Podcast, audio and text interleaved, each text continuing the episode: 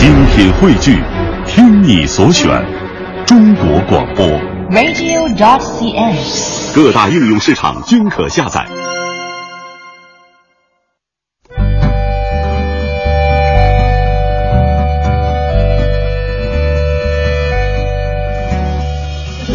讲述看不见的心灵故事，记录几代人的情感春秋。周一至周五二十一点，我们和您一起重温那些年。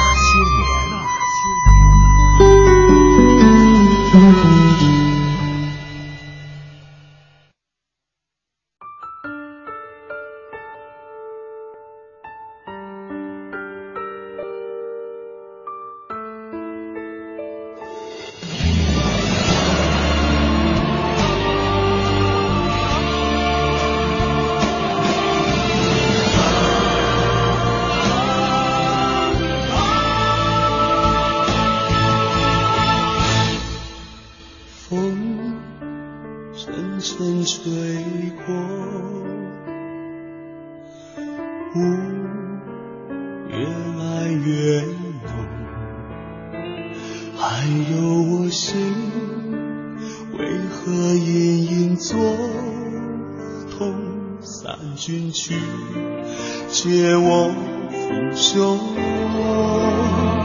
说过了此去。没有归程，无论是否成功，让一生热血共一颗恩友，请他无情中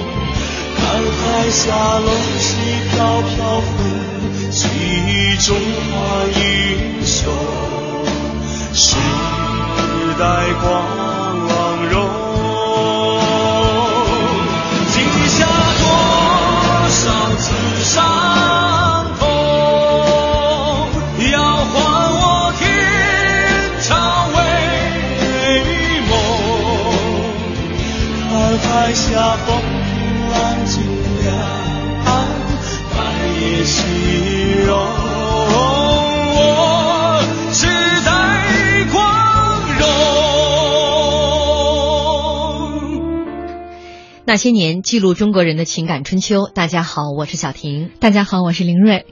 几经辗转，康有为逃亡到加拿大。这位落难名流却在这里风风火火地组建起了保救大清皇帝公司，投房地产、做股票、开饭店、办学堂。南海先生如何从一个流亡政治家摇身一变成了海外大商人？今晚那些年为你讲述康有为逃亡后的海外大生意。大家可以在新浪微博检索“经济之声那些年”，或者艾特主持人小婷，艾特 DJ 林睿来和我们互动。今晚做客我们直播间的嘉宾依然是老朋友，著名财经作家李德林，欢迎德林老师。大家晚上好。嗯，德林，你应该离话筒稍微近一点啊。好吧。这个有点空洞啊。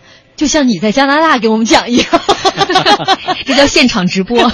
今天晚上呢，这个德林依然会给听众朋友来出一道相关的题目，最先答对的朋友呢会获得呃德林亲笔签名的最初的国会图书一本，这本书也是德林最新出版的一本啊。嗯嗯，昨天呢跟大家讲这个康有为。呃，讲到了他从日本出发去加拿大，这个逃亡开始了。应该说，从离开中国，他就已经已经开始了逃亡之路。嗯、呃，只是说到了日本呢，这个日本呃，尽管跟日本的政界打得火热，也是跟这个孙中山在日本争地盘争得火热。但是那个时候，日本的政坛发生了变化。日本呢，不像中国，对吧？呃，他的这个政府总理成了这个山县有朋，非常务实的一位政治家。呃，那么他就就是呃。要让康有为离开日本，因为他也不想得罪北京，也不想得罪这些个以康有为为首的改革派嘛，他就让这个日本政府给康有为拿了一笔钱。但是康有为觉得我到底去哪儿，这是个问题，对吧？因为他在国内的这个朋友圈实在是很失败，把皇帝都洗成了脑残粉，结果还失败了。那在海外怎么办呢？不是昨天讲到，他就翻他的通讯那个小本本，知道吧？翻来翻去，翻来翻去，哇，有一个广东的朋友在华那个加拿大做生意。哎，为什么要选择加拿大的？这个很有意思，就是说，呃，在海外啊，其实昨天呃小婷也提到，就是呃广东那边不是老贩贩卖猪仔吗？嗯，其实呃以广东、福建为首的很多人在呃清朝有清一代。大量的被贩到海外去当猪仔，比如说我们经常说的这个美国的一些个这个华人排华方面的，对吧？嗯包括这个东南亚、印尼这些，呃，当然还有其实就是做那个劳工。就是劳工嘛，因为那会儿，呃，他们那个什么呃，就是广式英语再加上呃这个福建的那种闽南话。打下来，结果就成了猪仔，嗯。知道吧？就把劳工，就是其实用现在的话说的话，就是偷渡，嗯。呃，蛇头偷渡，然后把他这些人弄到海外去，然后那些那些人一般的都是非常底层的嘛，他们除了劳动力以外，要么就是选择是去这个下矿修铁路，美国的那个西部大铁路，那都是中国人有，除了投资以外啊，还有很大的是他们的建设，嗯。呃，那还有一部分呢，就卖到比如说像加拿大呀、墨西哥呀这些个地方，而除了美国以外，加拿大是华人聚集非常多的一个地方，足以可以看出，就是说，呃，在一八这个九六。九六年的时候，一八九六年的时候，当时的军机大臣李鸿章，呃，是去周游了一一番欧美。说实话，就是政治上的实意，出国去散散心，就是嗯你你在国内让让这些人看得心烦，出去走一圈儿，他就赚到了，比如说美国，嗯，当然最先去的是俄国，到了美国，然后去了加拿大。这个李鸿章这一圈儿干的一个非常重要的事儿，那就是帮助在海外的华侨解决一些生计，争取呃生计的一些个呃优惠。比如说美国那会儿就排华嘛，呃，很多华人要交很很重的税，甚至不让你干活。到了加拿大，这个问题同样非常严重。那个时候的。李鸿章其实在国际上的威信远远超越什么慈禧啊、光绪皇帝，到了美国那都是大总，就是副总统的待遇，知道吗？嗯到了加拿大的时候，是那个数千人到码头去迎接啊，主尤其是华侨，为什么说？这个中国的副总统来了，要给我们争取权益，因为那个时候，这个加拿大也属于在英国殖民，他们那个被对华人的税收非常重，还让他们干苦苦活。哎，所以说这个加拿大的华人也多，然后呢地位也不高，不高然后所以我也看出来了，这个康有为把这个最终逃亡的目的地选在加拿大，他就是想在那儿再建立起他的新的朋友圈。新的朋友圈儿，为啥呢？因为当时的这个李鸿章啊，尽管打了败仗，但是人家在华侨中还是一个比较开明的改良派的形象。那康有为说我是皇帝，因为皇帝改革被赶出去的，对不对？流亡的，那这是一个有天然的情景感。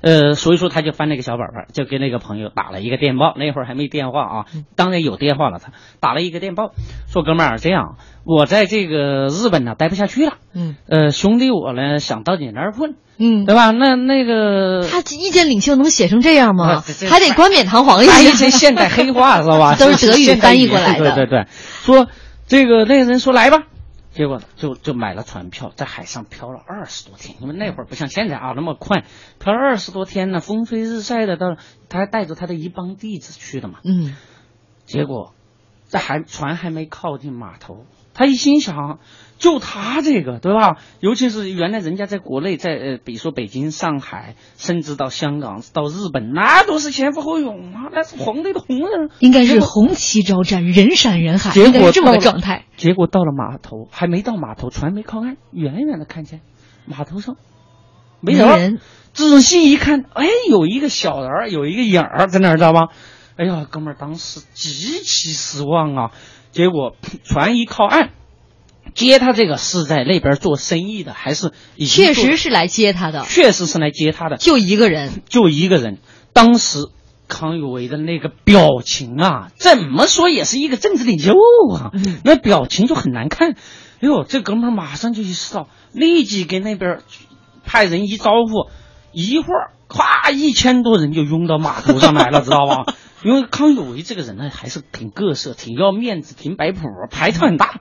哎呦，来了之后夹道欢迎，啊，就是又是鲜花又是掌声的，一帮人在这样前呼后拥之中，就把他带到那个宾馆，就是后来把他改造为中华楼的那个地方。嗯，原来那个粉丝那就是一消息树啊，对 对对，他就是天天天在那儿等着，等那艘船，负责呃这个康有为康有为。一到岸，立刻通知当地的华人。华侨。结果呢，到一到了，哎呦，康有为一看就是那个用现在的话说的话，大宾馆啊，其实那会儿叫饭店。开门一看，那些人乌泱乌泱，咵，全站起来了，都在鼓掌欢迎。当时康有为那简直就是热血沸腾，终于找到了做领袖的感觉了，知道吗？也就是说，自己逃亡路上第一次又感觉到了这个亲人。这这个看来来加拿大他的选择没有错，这个朋友圈的基础实在是太好了，根本不用建立，这个圈子已然在了。所以呢，这也为康有为下一步在加拿大的这个大生意打下了一个良好的基础。这里是中央人民广播电台经济之声正在为您直播的那些年，接下来进入欢迎大家继续锁定收听中央人民广播电台经济之声那些年。本周那些年，呃，我们晚清系列今天为您继续讲述的是康有为，也欢迎您。呃，在新浪微博检索“经济之声那些年”或者艾特主持人小婷艾特 DJ 林睿。呃，我们今天晚上做客直播间的嘉宾依然是大家老朋友了哈，李德林。那在今晚的节目当中呢，德林还会为大家出一道相关的题，最先答对的听众朋友会获得德林签名的《最初的国会》这本图书。呃，这个德林昨天就是用互联网思维啊，重新解构康有为。今天继续，今天继续，你看我们一开场就朋友圈里、朋友圈外的，那接下来马上要跟大家来描述的是康有为到了加拿大以后，就举行了很多线上线下的活动，嗯嗯。这个很符合现在这个互联网的口味啊。对对对，嗯呃，你看啊，他到了那儿，他就演讲啊，那些人都都问他呀，因为他刚刚不是从国内嘛，嗯到你看我这歌叫《游子吟》，其实旅居国外的很多华人华侨还是心系祖国。呃对对对，因为呃，他们是为了生活所迫，其实他们的很多亲人什么的都在国内，嗯所以说他们还一看到像康有为，尤其是他还有一个是帮着皇帝改革的，相当于总设计师嘛，嗯。所以说那个时候大家都那个第一感觉就是大家很好奇，对吧？说说那个康先生啊，你能不能给我们讲讲这个戊戌里边的一些故事啊？然后这个康有为一下，因为他是特善于演讲，知道吗？从来啊，这你说大清朝那个紫禁城内对老百姓就有着无限的神秘与向往，对对对谁都不知道那个紫禁城里边发生的是什么事。对康有为是他们所接触的唯一见过皇上的人。对，那见过皇帝，再握到手就就握了康有为的手，就握到皇帝那儿去了，是吧？所以说这些个人就很就很好奇啊。这个康有为立即的就抓住，就像我们现在的这个什么微信公众号似的，对吧？你要想吸引这些粉丝看，那你就得讲点劲爆的。那康有为自然有劲爆的，说：“哎呀，现在我皇上非常之苦啊。”说那些人说：“皇上还怎么苦？你别开玩笑了。”说你不知道吧？这个变法呀，后来那老太太太坏了，把我们的皇帝关到那个一个呃这个小屋子里边，那叫银台，你们没见过，那个地方老苦了。说怎么苦呢？皇帝想吃一碗皮蛋瘦肉粥都不得呀！那些个人华侨一看，说那不是小意思吗？皇上连一碗皮蛋瘦肉粥都吃不了啊，嗯就是鸡粥而不得。嗯他的原话我把它翻译成皮蛋瘦肉粥了，就人想喝一碗鸡粥都喝不上，喝不上说那珍妃更可怜，更可怜呐、大冬天呐，连一件那个过冬的冬衣都穿不了。哟，那人又说你这个太开玩笑了，皇帝的妃子不是绫罗绸缎，想穿多少是多少吗？说那可不是，现在因为那老太太的管得太严，把珍妃啊，你看啊都。他们想穿过冬像样的棉衣都没有，哎呦，当时的这个这些人一听，简直就泪如雨下。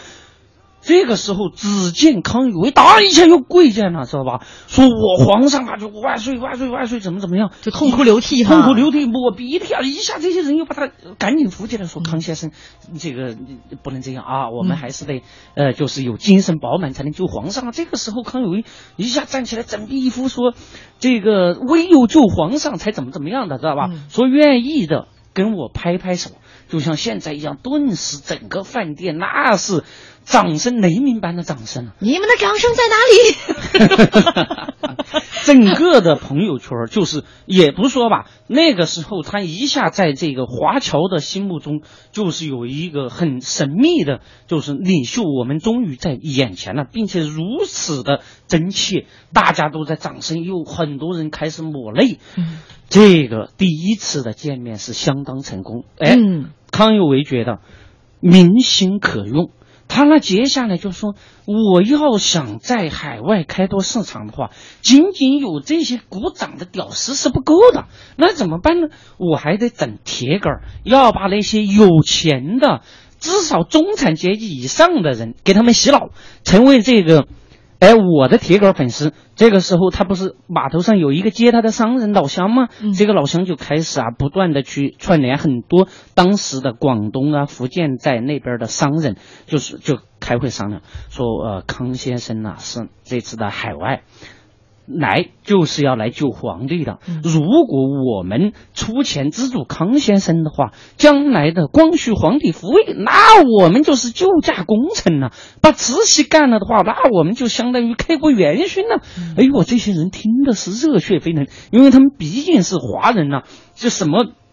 凌霄阁上突功臣这些故事，他们从小就听大，嗯，对吧？所以说他们，哎呦，这是中国几千年啊，这个君臣之间，对，呃，这种效忠皇上的，我我是觉得就这个这根脉啊，根本就断不了，人大家都有这样的一个念想，都有那样的一个念想。哎，但是我今天这找到资料时候看的时候啊，这个康有为啊，这个。慷慨陈词，希望大家这个团结起来，比如说成立这个嗯保皇党啊。对，呃，这这个他确实很有演讲的才能，但是当时我看那个图像的时候，他穿着官服在振臂高呼，就是希望大家来募捐。我们先来听一小段，完了之后你跟我们讲讲，就是跑到加拿大了，他都已经被慈禧悬赏十万元进行全球通缉，对他怎么还敢穿着大清朝的官服？我们维新党人今日立誓。继承先烈的遗志，救我皇上，把我大清国从水深火热中解救出来。那老太后宫中有无数面首，骄奢淫逸，莫可言状。我党奉诏讨逆，恭请各位爱国同胞支持我党。这个找了一小段哈，这个电视剧当中的一些小桥段，就是在一些。呃，支持他们的人当中，希望来成立这个党，他们这个保皇党。但是当时他是穿着这个官服的。呃，他是这样，因为呃，康有为是被呃，他本身就是进士，呃，理论上他就有一般的，就是如果假设没有实实缺的话，那，他候补他也有候补官服，这个是没有问题的。当然后来受到皇上的接见，最后跟皇帝唱二人转，搞了一百天的这个戊戌变法，实际上他那会儿应该也是四品官员。嗯，那他有他的官服，这个哥们儿呢，就是说他一直是把视官服为自己的命一样，无论。怎么样去海外逃亡？他的官服一定会带在手上，还有那一份伪造的这个呃密诏，我们将会讲到他那一份密诏对于他海外的品牌塑造起到了决定性的作用。呃，那我们还是回过头来，就是跟这些是人呢在在讲嘛，对吧？忽悠洗脑啊，洗脑成他的铁杆粉丝，那这个这些个人也不够啊，那还要进行广泛的线下造势，那怎么造呢？到了一八九九年四月份的时候，光绪皇帝的生日，那个时候他们在加拿大呀温哥华的一个广场上找了一个非常开阔的地方，那个地方有很多华人在那做生意，当然也有很多这个老外各色人种，主要是白种人啊。他们就那天搭着高台，然后他自己穿着官服，还请了很多那个吹鼓手，呃，吹奏一些中国的，比如说像茉莉花呀等等那些个，呃，那时候都有这这这调了。那会儿已经有了。哎，对对对，那会儿你知道。当时这个李鸿章去美国的时候，人家国内，人家美国有这个国歌，他没有，那个怎么办呢？因为按照礼仪的话，都应该相互放嘛。人家李鸿章自己就在那哼唱那个茉莉花那个歌，这个都是有史料记载，包括《纽约时报》都有报道的啊。嗯，呃，当时他们就就哎呀，开始吹吹打打，吹吹这个这个。简直就是锣鼓喧天，鞭炮齐鸣，红旗招展。那个时候，康有为穿着一身官服，在那个大广场那边，朝着中国的方向向皇帝遥祝他的生日快乐。哎呦，到广场上一大片，那些老外搞不懂啊，知道吧？从来没有见过这些人跪在地上哒哒哒磕头。你是说粉丝见面会，超巨大的粉丝见面会，主角没来，主角没来，但是他加拿大分会场，分会场。然后这个就在这个时候搞得正热闹的时候，突然天降大雨，知道吗？哎呦喂，这个康有为说，哇。说如果老天呀，他们就玩了一个小把戏，说说如果我皇上得救，雨马上就停；如果苍天真要亡我大清，那雨你就下吧。结果这哥们儿刚一说完，雨停了，然后这个时候整个的广场那沸腾了，沸腾了，疯掉了，说这是天助我大清，救我皇上。哎呦，这一次活动得到了当时的一些报章的广泛的报道，在当时的华人中简直就传为神奇啊！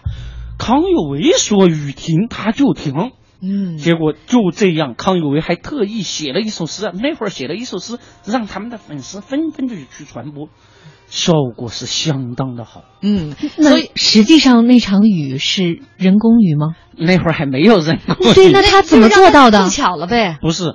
在过去，你别忘了啊！其实无论是呃诸葛亮也好，还是后来的刘白翁也好，还是康有为也好，他们那个时候的进士可不像现在我们的大学生哦，连专业课都考不过。人家考到的进士是上知天文，下知地理，他看前知五百年，后知五百载，人家会看天气。所有的这一些，在古代来说神叨叨的东西啊，其实。用现在的科学知识，包括他们那会儿都能解释。有雨天边亮，无雨顶顶光，一看就知道。有今天来看，就有第三号这个气象云团已经飘到了，就是 我们的头顶。那个时候的读书人，尤其是考上进士的，千万别小看他们天文地理，那绝对比我们现在牛多了。所以说，那个时候的康有为，实际上他就是看了一下天，然后就来玩了一个把戏。所以，综上所述，你看康有为。呃，首先是见过皇上的人，跟皇上握过手的人，然后藏着这个皇上密诏的人，就这几点啊，是皇上极其信任的人。对，这些就让所有的在加拿大这些众多的粉丝就对他特别信任。然后人家又搞了个线下活动，对，为皇上来庆祝这个生日。对啊，但是这些对于他来说应该都是铺垫，他真正的目的肯定是他这样的话，一下让所有的这个华侨都认为就是他就是一个领袖，代表中国改革的领袖。但是有一个问题，你在加拿大来，你是潜逃来的，人家北京那边在全球通缉呀，那你。首先，一个我们华人华侨在加拿大是属于加拿大政府管，加拿大政府还是会觉得你这是个草台班子，对不对？那这个时候，康有为其实也意识到这个问题，为什么呢？尽管这些华人呐非常热情，这些个粉丝们非常热情，但是他的这个保皇会那会儿成立的已经成立一个公司，叫什么呢？保大清皇帝公司。这个公司呢，后来又简称保皇会，或者是叫保皇党。有一个问题。那些人都不掏银子来成为这个，就是这个保皇会的会员呢，那怎么办呢？他想法是说，那好了，那既然大家都觉得我是个草台班子，那我就得加微认证呢，对不对？那谁给他加微认证呢？肯定中国的光绪皇帝是不可能的，那他就要得找一个可以给他加微认证的，这个人就是。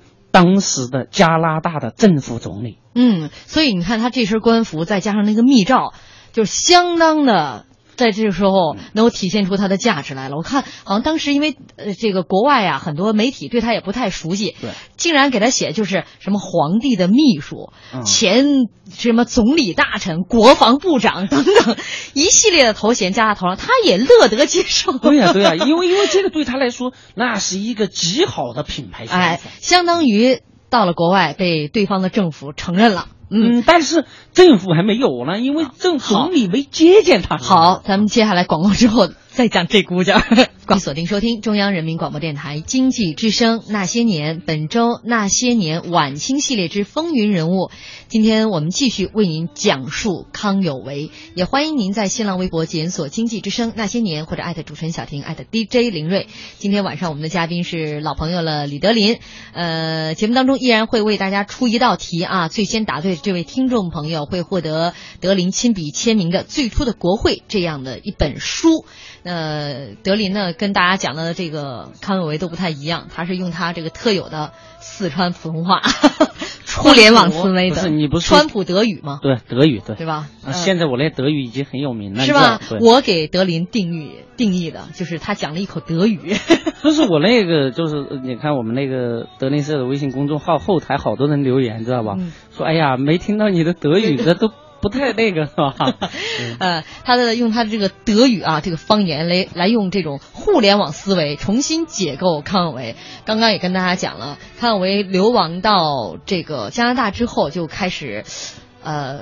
筹划一盘很大的一桩的这个生意啊，这这这这个，但是呢，用现在的这个互联网思维呢，就是来看营造朋友圈然后铁杆粉丝，对，嗯。他呢，就是他去呃想方设法，确实见到了那个加拿大的总理，嗯，就是加威的过程，加威加威这个过程，其实啊，加拿大那个总理跟他没聊什么，知道吧？就是礼节性的见了一下面，嗯，结果一出来，哎呦，大家都觉得哇，既然是政府总理都见了，那这个是证明政府对他的这个皇帝改革的这个。主要的得力助手的身份是得到呃这个认可的，所以说大家呢就对他的信任进一步加剧。但是他当时还是遇到一个问题，就是当地的华人呐、百分之九十都加入了另外一个组织，叫红门。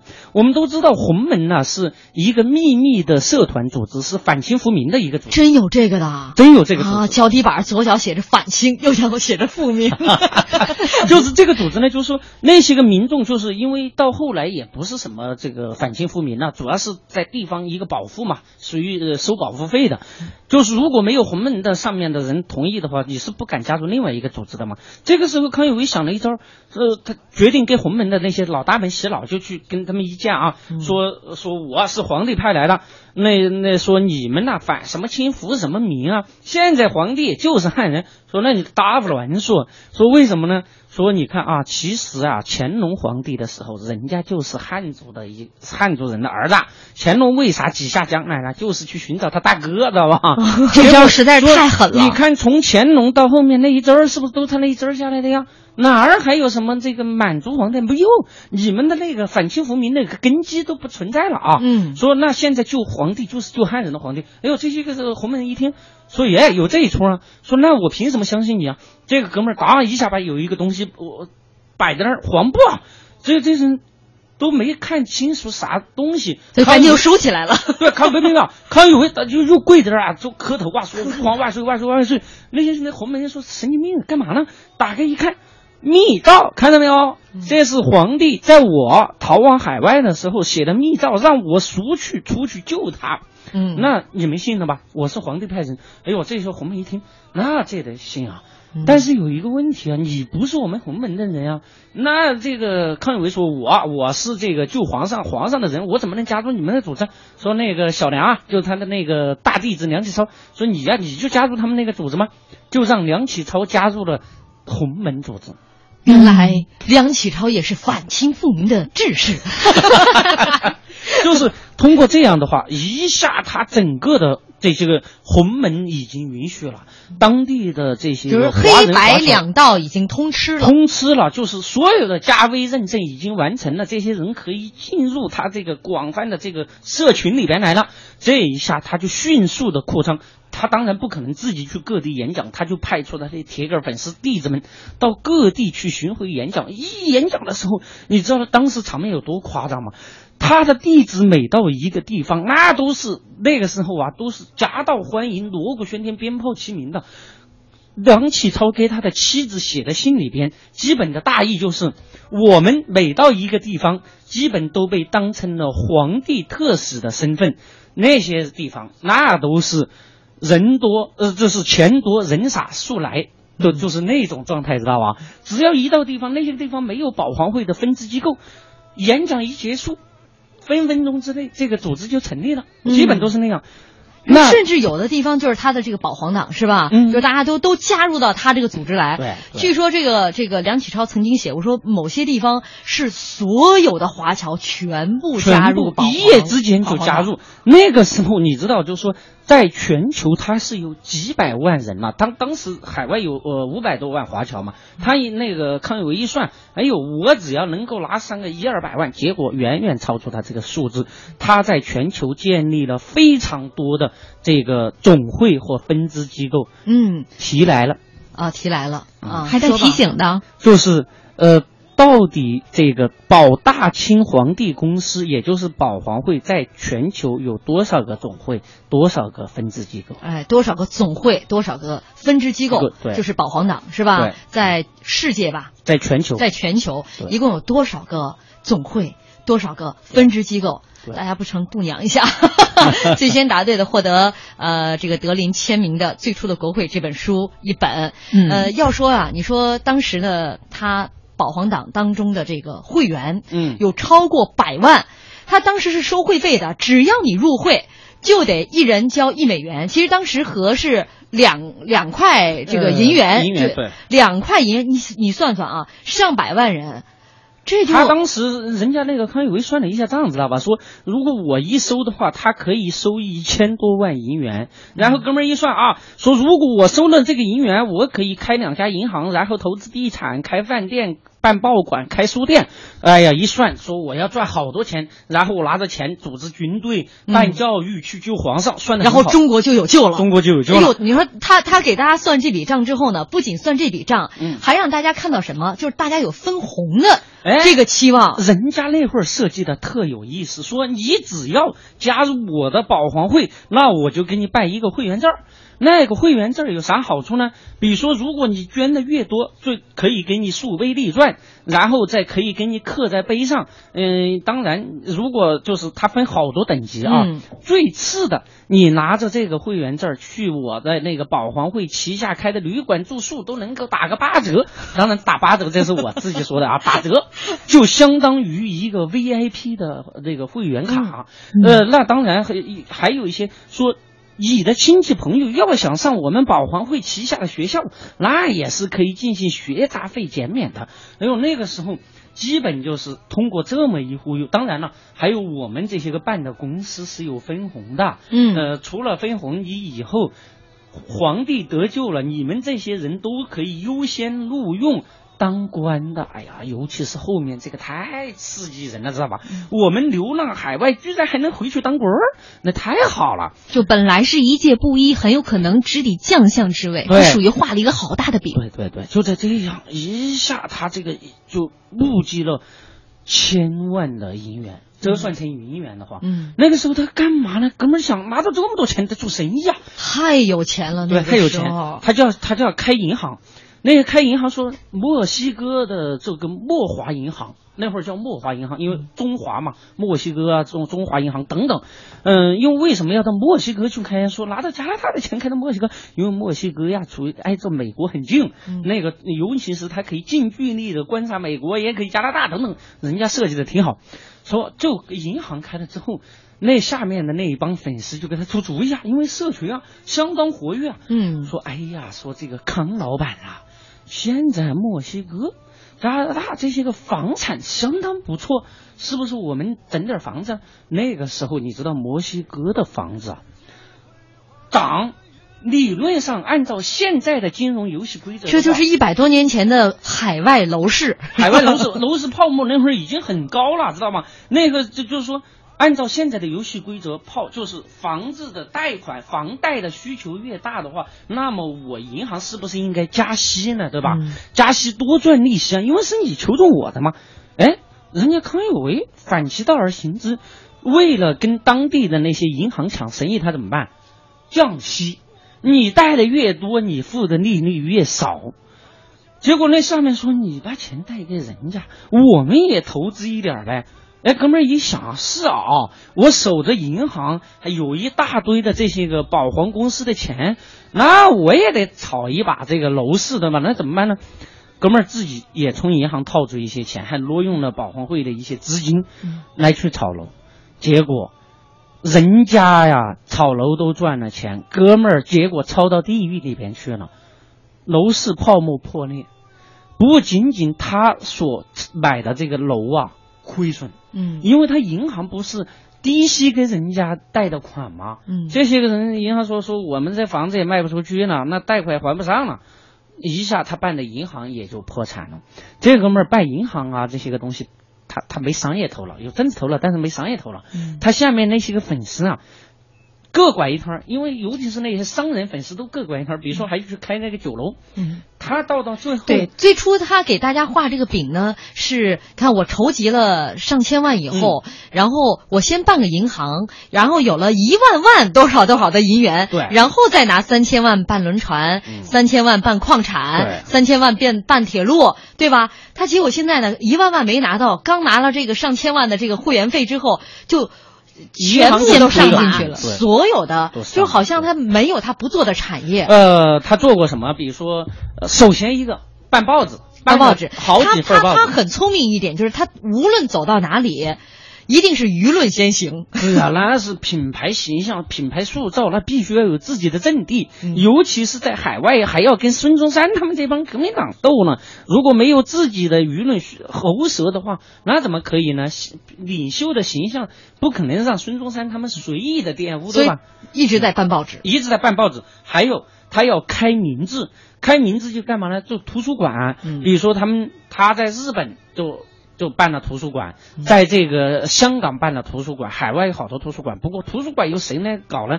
由他的大弟子梁启超。梁启超这个人吧，也是一个书生。其实有一句话说的很对，“百无一用是书生”就他的图书馆那亏得一塌糊涂啊！这他又为了在香港要办，因为香港不是离那个大陆很近嘛，要办一个就是这个保皇会的全球总会，要办在香港。香港这个总会的话，有好多产业啊，比如说要开一个这个大型的这个旅呃宾馆，接待全全球来，比如说到国内回来的华侨，因为我都有 VIP 的卡呀，我到你这儿来，那我得住酒店呢，得吃喝呢。尤其是这个交的捐的越多的话，你还可以享受免费的酒店住。他所以说得开个酒店，这肯定赚钱了。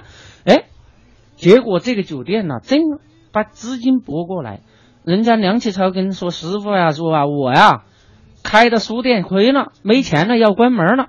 那我们这个是招牌，对不对？我是你大弟子，加入洪门的，那不能够我先倒闭，那怎么办？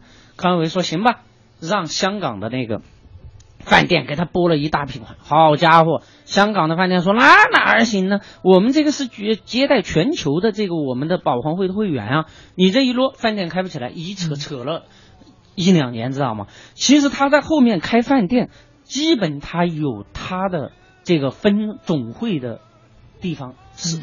嗯哎，我们还没有说多少个总会是吧？答案有了吗？答案都有了，都有了是吧？早就有了，你别低估我们的听众朋友。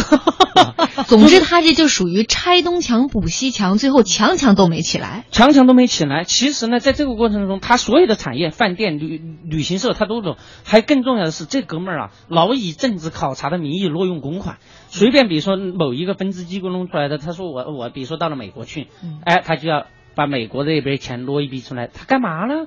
去乘坐说那个美国那个摩天大楼，嗯。他没有坐过电梯，得咔一下坐个电梯上去，嗯，得据说他刚到加拿大，就是所谓的这个这个保皇党的诞生地，其实就是在一个很荒凉的小岛，他买了对对对。买的那个那个房子，修了一栋豪宅，修了一栋好，按照中式的建筑啊，修好了以后，那个名字现在想起来挺有意思，也是互联网气质的廖天师，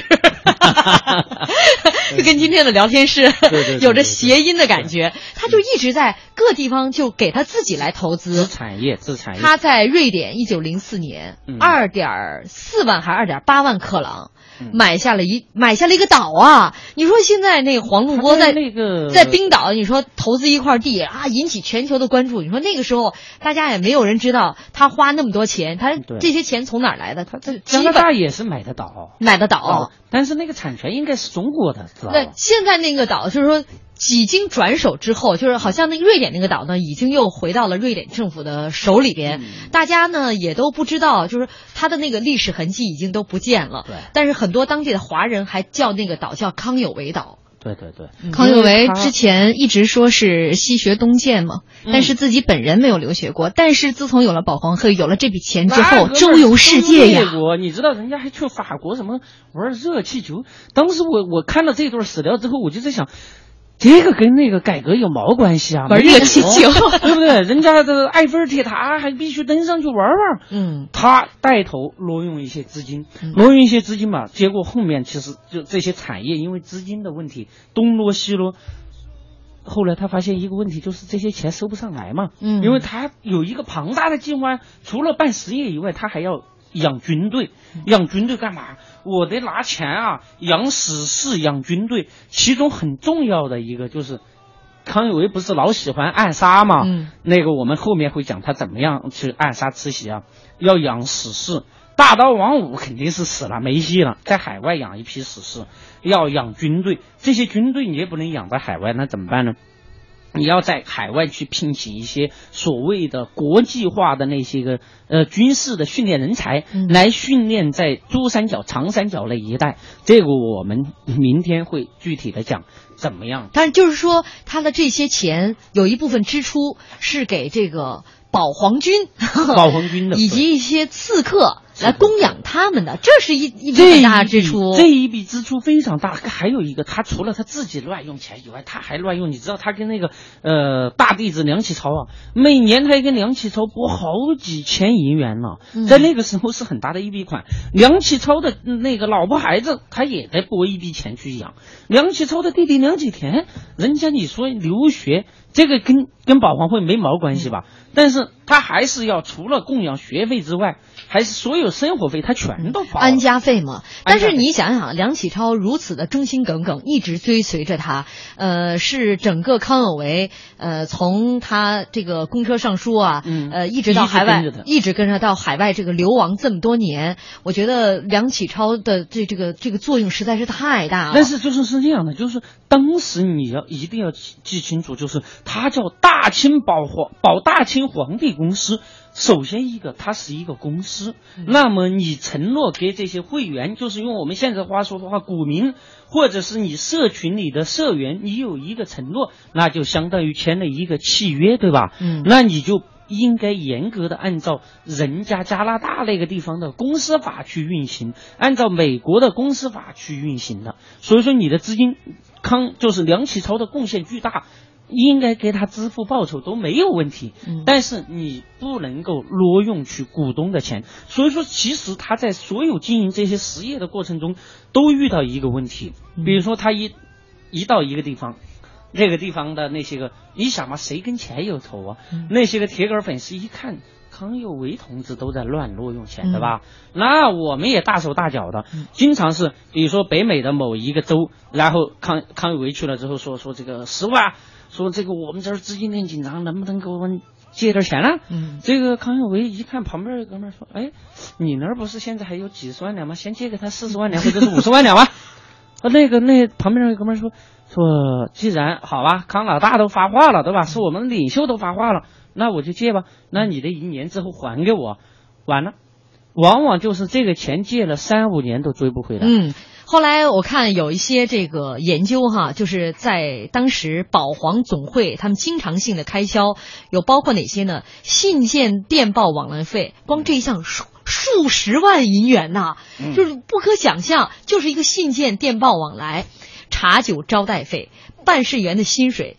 几家保皇会报纸的出版经费，在日本和欧美各地供养刺客的开支，还有他们秘密活动的一些经费，以及包括一些保皇会义士殉难的抚恤金，就这笔。这这就是巨大的开支，还有就我们刚才讲了，这个康有为各地他自己给自己置办产业，然后自己公费旅行。对，说有一次他们筹集了一百万的美元，一次性就给康有为了十万美元作为旅行的开支。就是埃菲尔铁塔那一次，呃，什么？包括还有就是从他的诗集以及他的这个个人的这个自传当中，能够看出他是中国第一个到达北极的人，他带着他的女儿。嗯，还有女朋友们，啊，女女朋友们，他特逗，就是他去旅游的时候吧，他请的是中外翻译、仆人，一下下来基本都会。那个时候的旅店啊，不像现在有好多，基本就一层楼就是他们家包的，所以说是极尽奢华，跟帝王就是当时的欧洲的报纸报道是你比帝王，就是他的生活就像。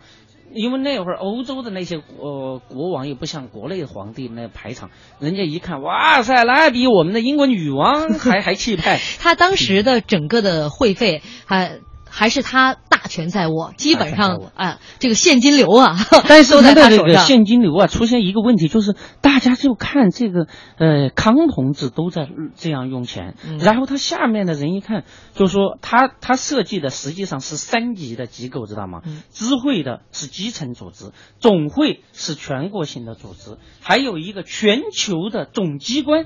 就相当于呃总公司吧，总公司那一块是康有为是老大，呃总会是各个的铁杆粉丝，比如说像在美国呀、加拿大呀、香港啊等等这些，它都有呃一个总会，那分支机构，它是这样的。独立核算的，嗯，独立核算跟现在的这个分公司差不多，呃，子公司差不多是独立核算。那么他按照规定就是要进行往上交呃会费，哎，在这个交会费里边，有人就耍花活哦，因为那个时候他们的会员证啊不是全球统一的那种，就像现在的定制发票不是，就是每一个分支机构它都可以自行印刷。哥们儿印刷了，比如说印刷了一百万，人家可能只报二十万。然后其他收了都由分支机构截流了，知道吗？到最后的时候，你知道，尤其是什么香港、美国的那些个就是宾馆啊，大量的拿着那个 VIP 会员卡，知道吧？人一看。说不对呀，那么多，我们怎么收到的会费那么少呢？所以说，呃，保皇党从开始收会费，甚至收很多人的这个募集的这个资金，他当时答应人家这个超过万元的，那我会给你封这个视觉，而且是世袭罔替呀。对。然后呢，如果超过五千块钱呢，你办各种公司，我给你有优厚的这个权利，有分红。然后入会的，你拿这卡怎么样？怎么样？怎么样？但是呢，经过这么多年的这样的一个经营。所有的产业基本上都失败，都失败了。再加上最重要一点是，光绪皇帝驾崩了。哎，没有，那后来后来他驾崩之后，他的保皇党，你你皇上都没了，你你保保什么呢？一九零八年的时候，一八一九零八年，尤其是一九零八年皇帝死了之后，保皇的根基不存在。这个时候，保皇会公司出现大问题，这是我们后面要讲的。嗯，好，呃，今天呢，时间又快到了，得公布答案了。答案对你说一下吧。呃，那个保皇党在全球有了，有了。呃，是十一家总会，一百零三个分支机构。对，呃，应该是铁木辛哥这位听众朋友最先答对的。啊，有好多朋友说这没网络、没什么的、没电脑的，不欺负人吗？啊，我我回来我再确认一下，看是不是铁木新哥这位朋友最先答对的啊？呃，如果没错的话，应该是他啊。呃，这个就是总会十一个分支机构一百零三个，一百零三对。嗯，没有答对的或者没有抢答到的这位这些听众朋友也别着急，还有三天呢。是不是？对，呃，德林都会用互联网思维来重新解构一个我们曾经在历史课本当中看到的康有为。今天呢是呃为大家详细这个讲述了康有为在海外流亡生涯当中他的这盘大生意。嗯，尽管说从生意的角度。单纯技术角度来讲，这些生意都失败了。但是从康有为个人的，啊，整体的人生的生意谋划当中，他挺成功的。对，最起码他的流亡生活过得相当不赖啊 啊游历了那么多个国家，应该是。呃，绝无仅有了，在那个时候，嗯，好，今天非常感谢德林做客我们的节目，也感谢大家收听，明天同一时间我们再见。